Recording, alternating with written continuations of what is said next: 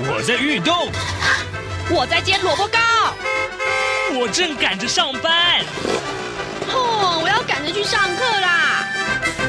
这个时候，我们都在听夏志平制作主持的《早安台湾》。早安台湾带给你最热门的时事访谈，最感动的人物专访，最直接的民意表达。对，让我们一起收听。早安，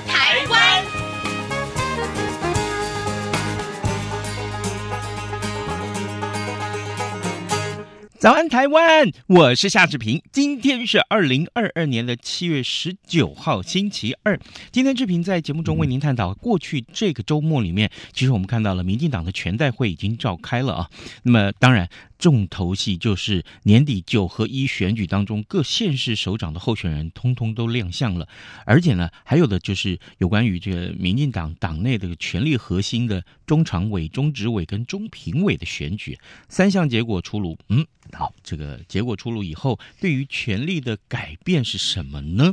嗨，待会儿呢，我们要为您连线的是真理大学人文与资讯学系的助理教授陈立甫，我们请陈老师跟大家解析后解析后续的影响啊。好的，在跟陈老师连线之前呢，呃，志平有一点点的时间要跟大家说一说个平面媒体上面的头版头条讯息。首先，我们看到是一则军事消息，这是联合报今天的头版头条。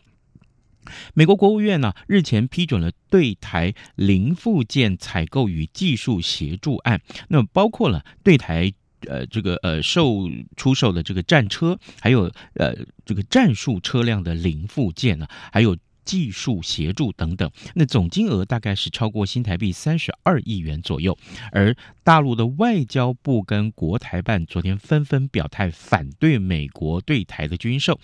而美国国防部呢，呃，前部长艾斯伯啊，他率领的大西洋理事会访问团昨天已经抵达台湾，他们要访问三天，强化对台湾的支持。呃昨天呢，已经和国民党的党主席朱立伦会面了，而今天呢，蔡英文总统。也将接见访问团的成员。不过呢，台湾对美采购的六十六架 F 十六 C 跟 D 啊，这个呃呃 Block 呃七十型的战机。啊，空军是称为 F 十六 V 啊，Block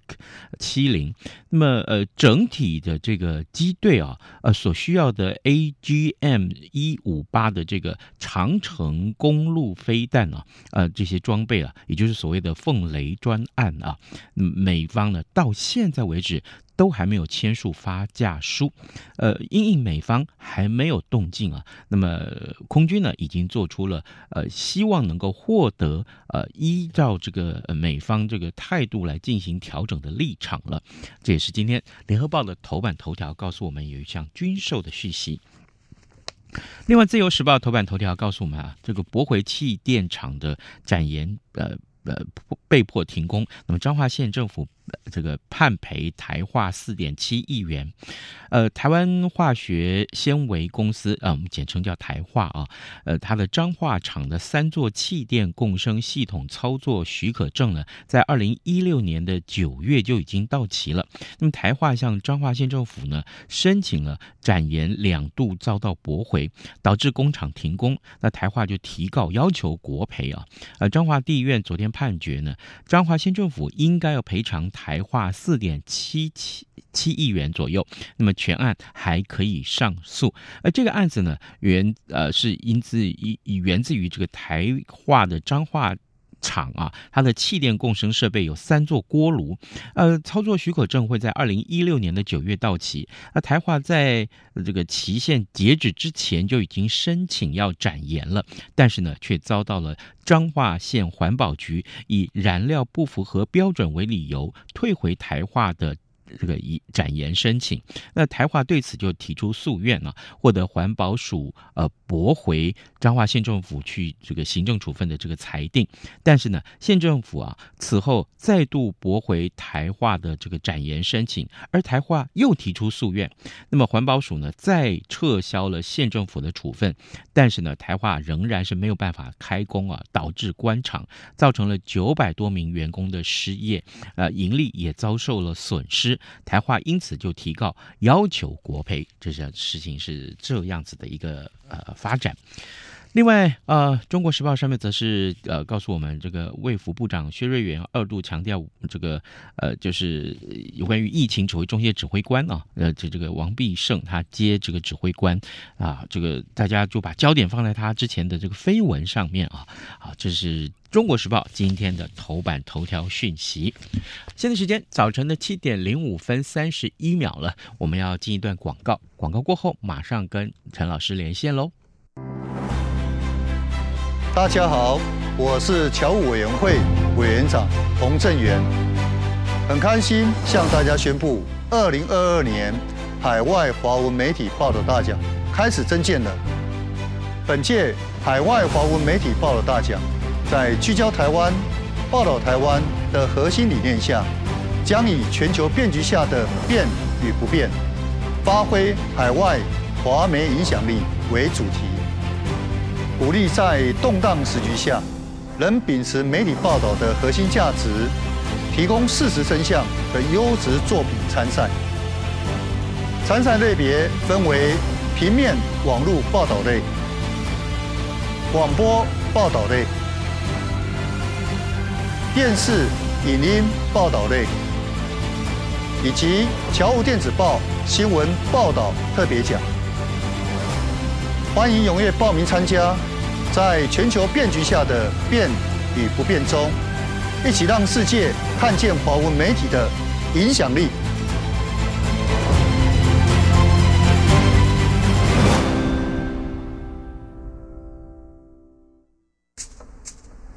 早安，台湾，你正吃着什吐司加火腿蛋，咬一口，然后收听中央广播电台。早安现场。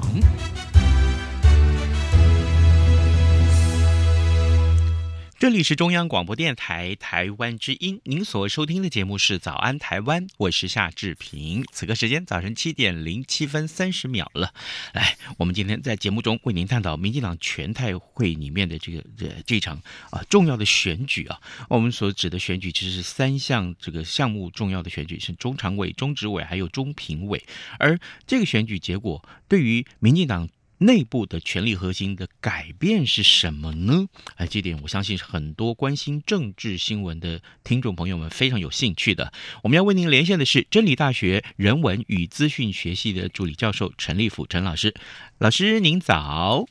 志平早安，嗨，各位观众早安。是，谢谢老师一早接受我们的访问。老师，这个我想第一个问题先来请教您啊。一般的听众啊，对于民进党党机器的这个结构，可能并不是十分的了解啊。尤其我们的听众有可能在这个中国大陆嘛啊。那么，所以呢，我要先请教老师啊。呃，今年有这个九合一的选举，那全代会的政治任务是什么呢？那么，民进党的这个中常委啊、中执委，甚至于中评委，他在党内的这个肩负的是什么样的责任？是民进党在一九八呃一九八六年成立，好、嗯，九月二十八号成立。是他成立的背景是禁止成立政党的时代，嗯、所以他是啊、呃，在民主台湾民主转型成功以后，民主化以前就成立的政党，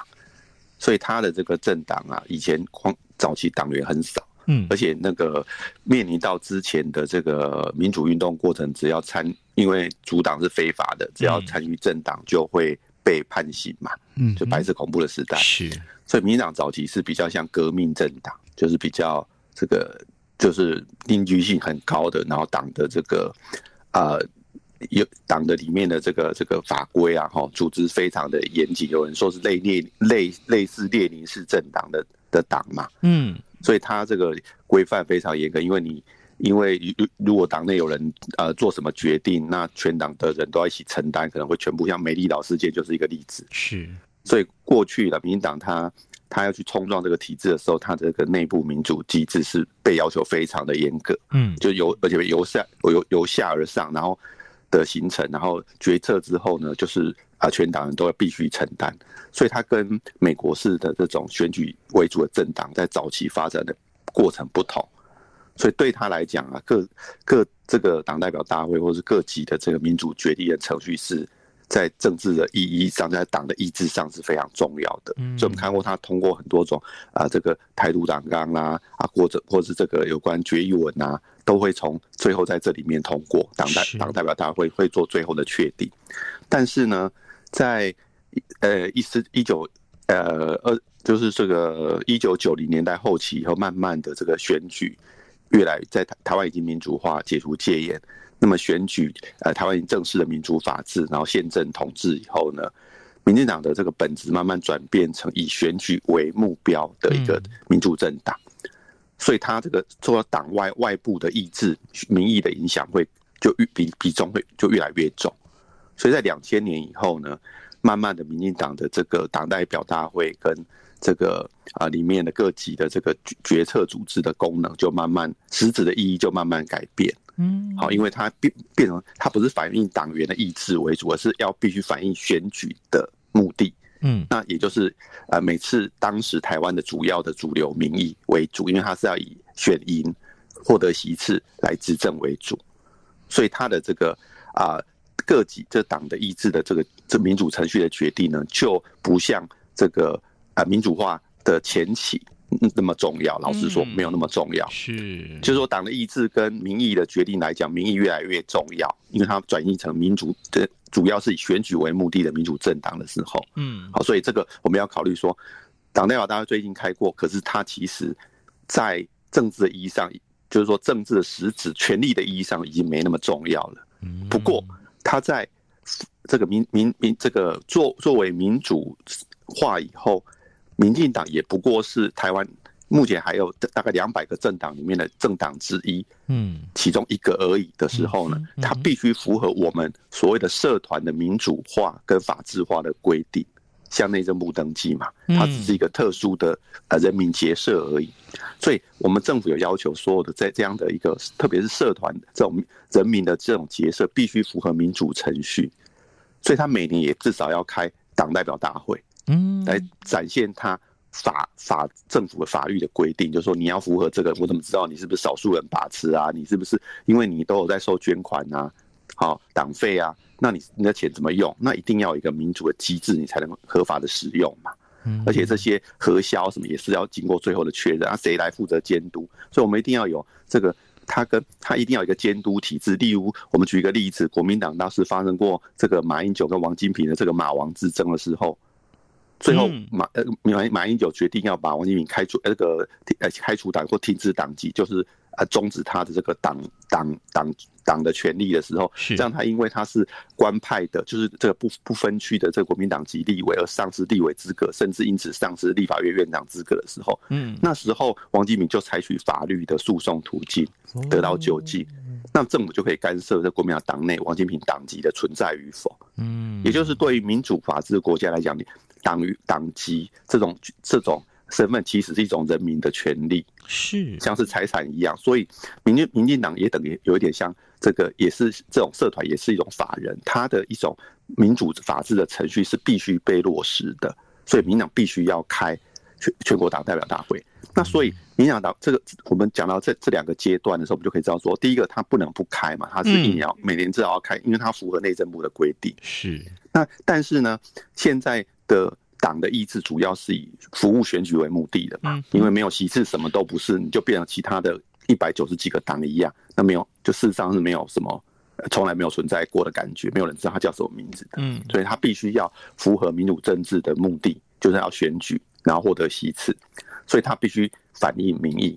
那第第三个是说，任何事情都不可能是集体，如果一年只开一次，原则上开一次到两次，那这样你不可能去。应付随时发生的政治变数跟这个呃国际不管国内的各种重大事件的阴影，所以你他一定是必须要这个进行代议式的民主在党内，嗯，那么就会有出现所谓的这个终止党代表，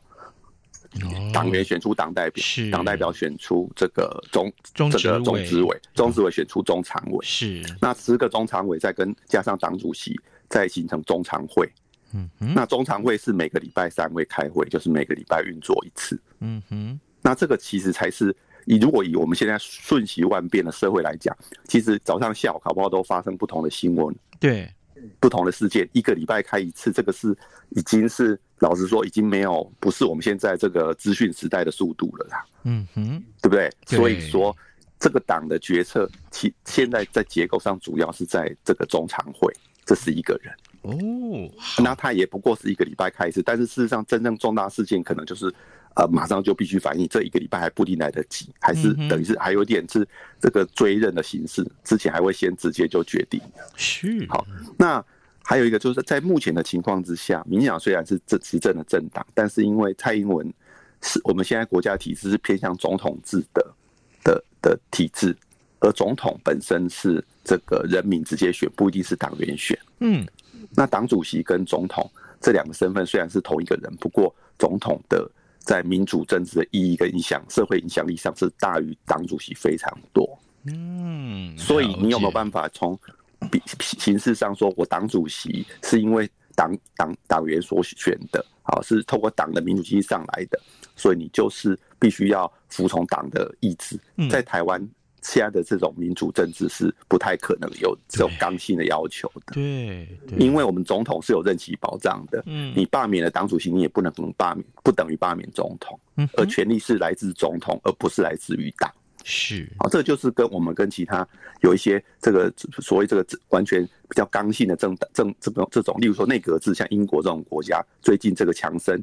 嗯，被被迫要下台，英国。是因为他是由党来选的这个党党主席，才可以担任这个内阁总理嘛？嗯，所以就不一样，只要党去推想要推翻他，他就必须下台。那更不用讲共共产国家的话，那完全就是党的意志在形成的。哦，好，即使民主国家内阁制都党像英国式的这种刚性政党，它都能够控制这个它的国这个国家实际上的这个执政者是谁。内部，但是我们是比较像美国这种，因为是总比较倾向总统制，而且有任期保障的国家，所以我们不也不要把这个啊这个民进党的这个党代表大会看得太太重要，就是说在我们的民主政治的意义里面，其实它现在没有那么重要，但它很重要是在于它党内的政治，嗯，它的重要性是党内的政治这件事，嗯哼，毕竟这个我们现在的这个政党的提名，特别是不分区的。那个立委的提名，嗯，或者是说有一些这个正式必须挂这个，在会遇到这种政党对决的这种啊层级的选举，像县市长、总统，啊，必须要有政党的背书，不然就要有联署哦，很困难的那个选民联署、公民联署，或是保证金非常高额的。是你如果要跳出这个阶段，你就是要有政党的推荐嘛。嗯，所以在这个意思，在这个意义上。这个党还是蛮重要的，所以这个党代表大会，这这个其其实它会反映着上面的这个啊各种中执委、中常委、中评会的结构，那这个会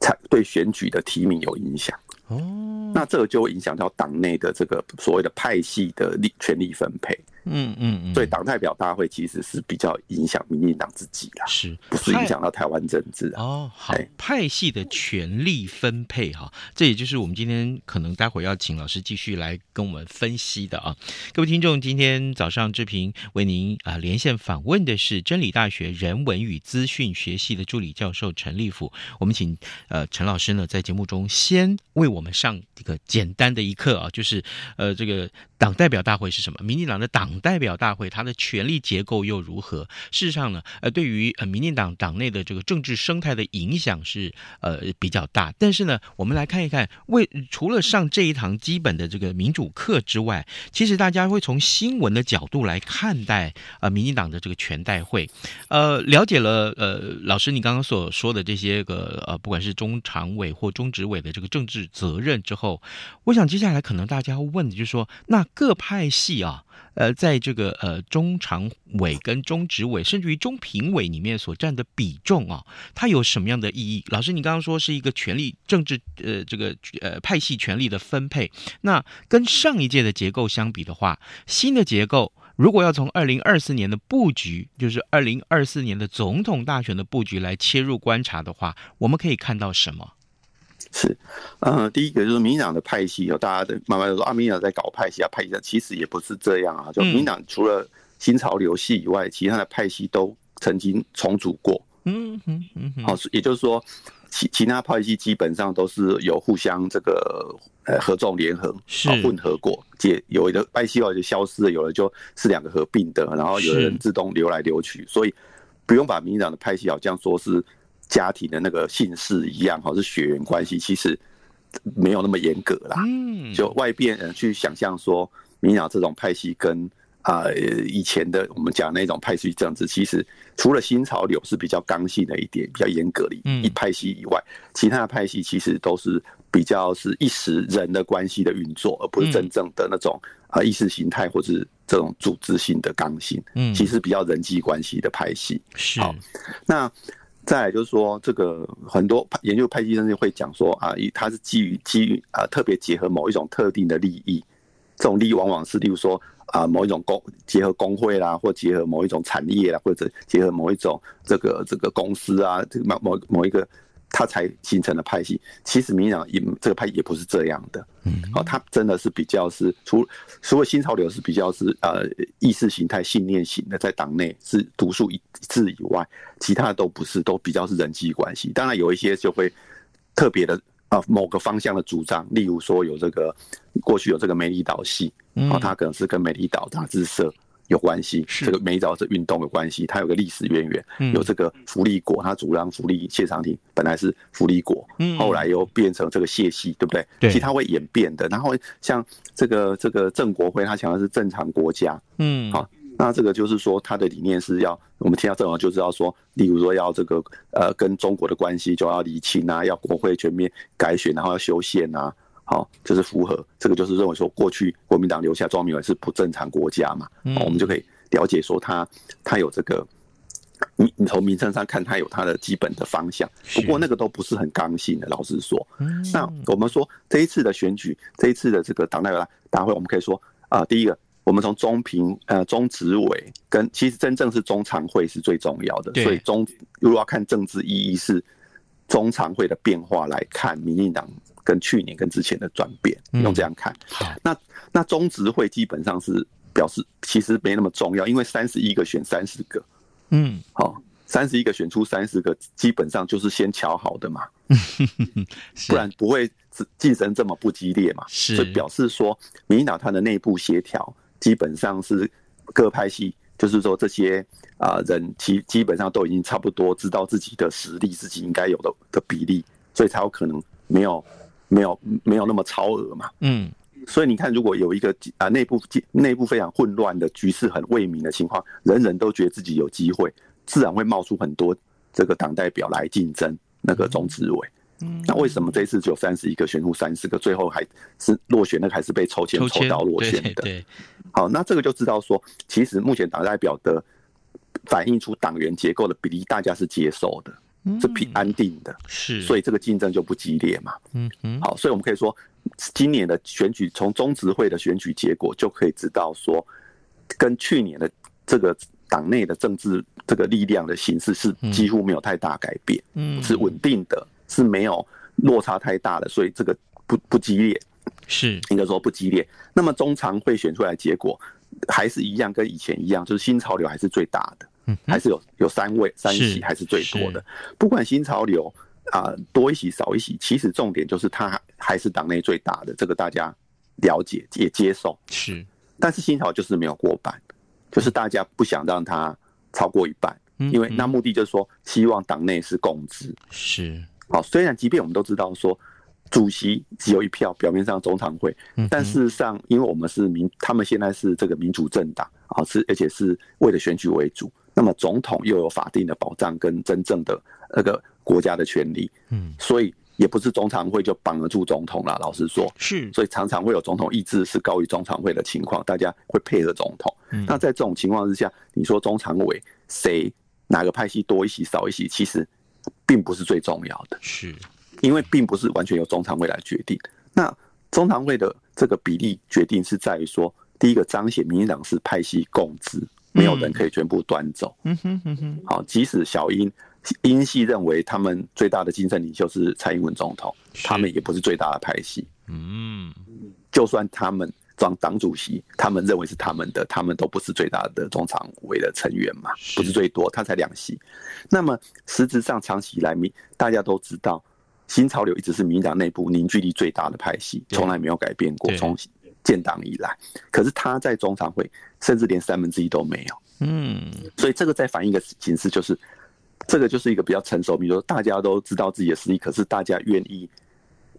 如何。营造一个如何在党的这个中常会可以正常开会，而大家愿意来开会的一个气氛。嗯，就是来开会是有意义的，而且可以比较可以接近公平的讨论，充分表达意见，大家才愿意参加嘛。嗯哼，所以我们可以看得出来说，过去去年跟今年基本上是稳定的，就是没有太大改变。是好的。那这个也是因应说，为因为目前副总统是赖清德，那赖清德是新潮流。嗯，好，新潮流系的嘛，是。那么，小英总统还有剩一年，差不两年。那么赖副总统他是新潮流，大家会现在小英总已经不能再连任了。当然，党内会有一个民调，如果没有出现太大问题，应该就是赖幸德副总统要带领民进党去参加二零二四那一次嘛。嗯。所以党内必须也会在这里面反映出这个赖副总是不是这个新潮流系在里面一定要有一个角色，就是不不能太小。但是大家不会给他太大，因为如果总统跟派系又是同一个，跟党内的主要派又同一个，而且完全端走的话，其他派系会有不安的感觉。哦，所以新潮流这一次选举，他只有三个，他其实这个也是他的克制啊，也是大家对他的意志啦，也是他自我的克制，他产现出这样的结果，说我既然要二零二四要选，当然我党内不能没有一定的影响力，不然我怎么可以代表全党去选？但是我也不能全部都是我，不然谁愿意跟随我，跟我合作？所以这个也展现这个。最后一个就是说，这一次的真正的重点是让所有的这一次九合一选举的候选主要人上台。对，那这个等于是说，我们中常会通过的这个跟选队通过的这个候选人，全党的党由最高的权力法定权力机关帮我们背书说，这不是我小英一个人提的，也不是这个中常会通过而已，而是全党的一致，所以大家要一起支持。所以他有一个形式是把所有候选人找来上去，然后大家认识，大家也没有吐反对，在下面呛下，表示我们鼓掌支持了嘛。嗯，好，第二个当然就是陈建仁先生，这次特别介绍，很少会介绍个人党员啦，对，因为陈建仁连党代表都不是，对，照理说他连。他也不是候选人，他不应该参加全国党代表大会。对啊，对啊，所以他是一个贵宾党员呐。哦，所以这个才是我说你啊，那贵宾党员当然是说陈建仁先生，当然是现在是他今年一月才入党，嗯，他是一个很之前的党员，可是他是一个前副总统，嗯，而且是一个这个教廷的这个圣骑士，对不对？骑士团的，是有相当高崇高的这个呃宗教上的地位。好，一个我也是我们这个这个呃，大家其实非常尊敬的一个长者啦。是在在在疫情防疫专家这方面，但更重要，他也是小英之友会最新任的这个总总会长嘛。嗯，所以他小英之友会的功能当然就是选举功能。是好，那他在大全代会里面出现，其实也是赋予他辅选的代表党去浮选的正当性。嗯，好，所以他唯一的职位大概就是象征在党内的意义就是这个嘛。所以。我们可以说，从这个活动运行下来，就是说，第一个就是法民党该有内政对内政部的法定程序要完成；第二个就是说，介绍这个全党这次提名的候选人，让全党背书，然后要一起支持；第三个就是陈建仁先生之后在九合一选举的各场次的浮选，这个。产生这个真正助选的光环。好，呃，好各位听众，今天早上志平为您连线访问真理大学人文与资讯学系的陈立福教授。我们请陈老师呢在节目中为大家分析啊，有关于民进党的这个权力核心的结构。当然，呃，因为时间的关系，今天呃没有太多的时间啊，我们呃也跟大家预告一下，呃，越来越接近九合一选举的投票日的话呢，早安台湾节目会有一系列的啊，每个礼拜都会推出一系列的这个相关的一些。选情的探讨，那到时候我们还会再多跟陈老师连线哦，因为我们要请陈老师为我们来看一看，呃，每个阵营或者是说民进党阵营里面这么多的候选人，他们自己要克服的这个呃难题是什么？还有他们的的特殊的这个擅长的地方又是什么啊？这一点以后我们都要请教陈老师。今天我们非常谢谢陈老师跟我们的连线，老师谢谢您。谢谢，谢谢，好，大家平安。好，好，今天节目时间也到了，志平就跟你说拜拜，咱们节目明天再见喽。点好都一样被丢弃。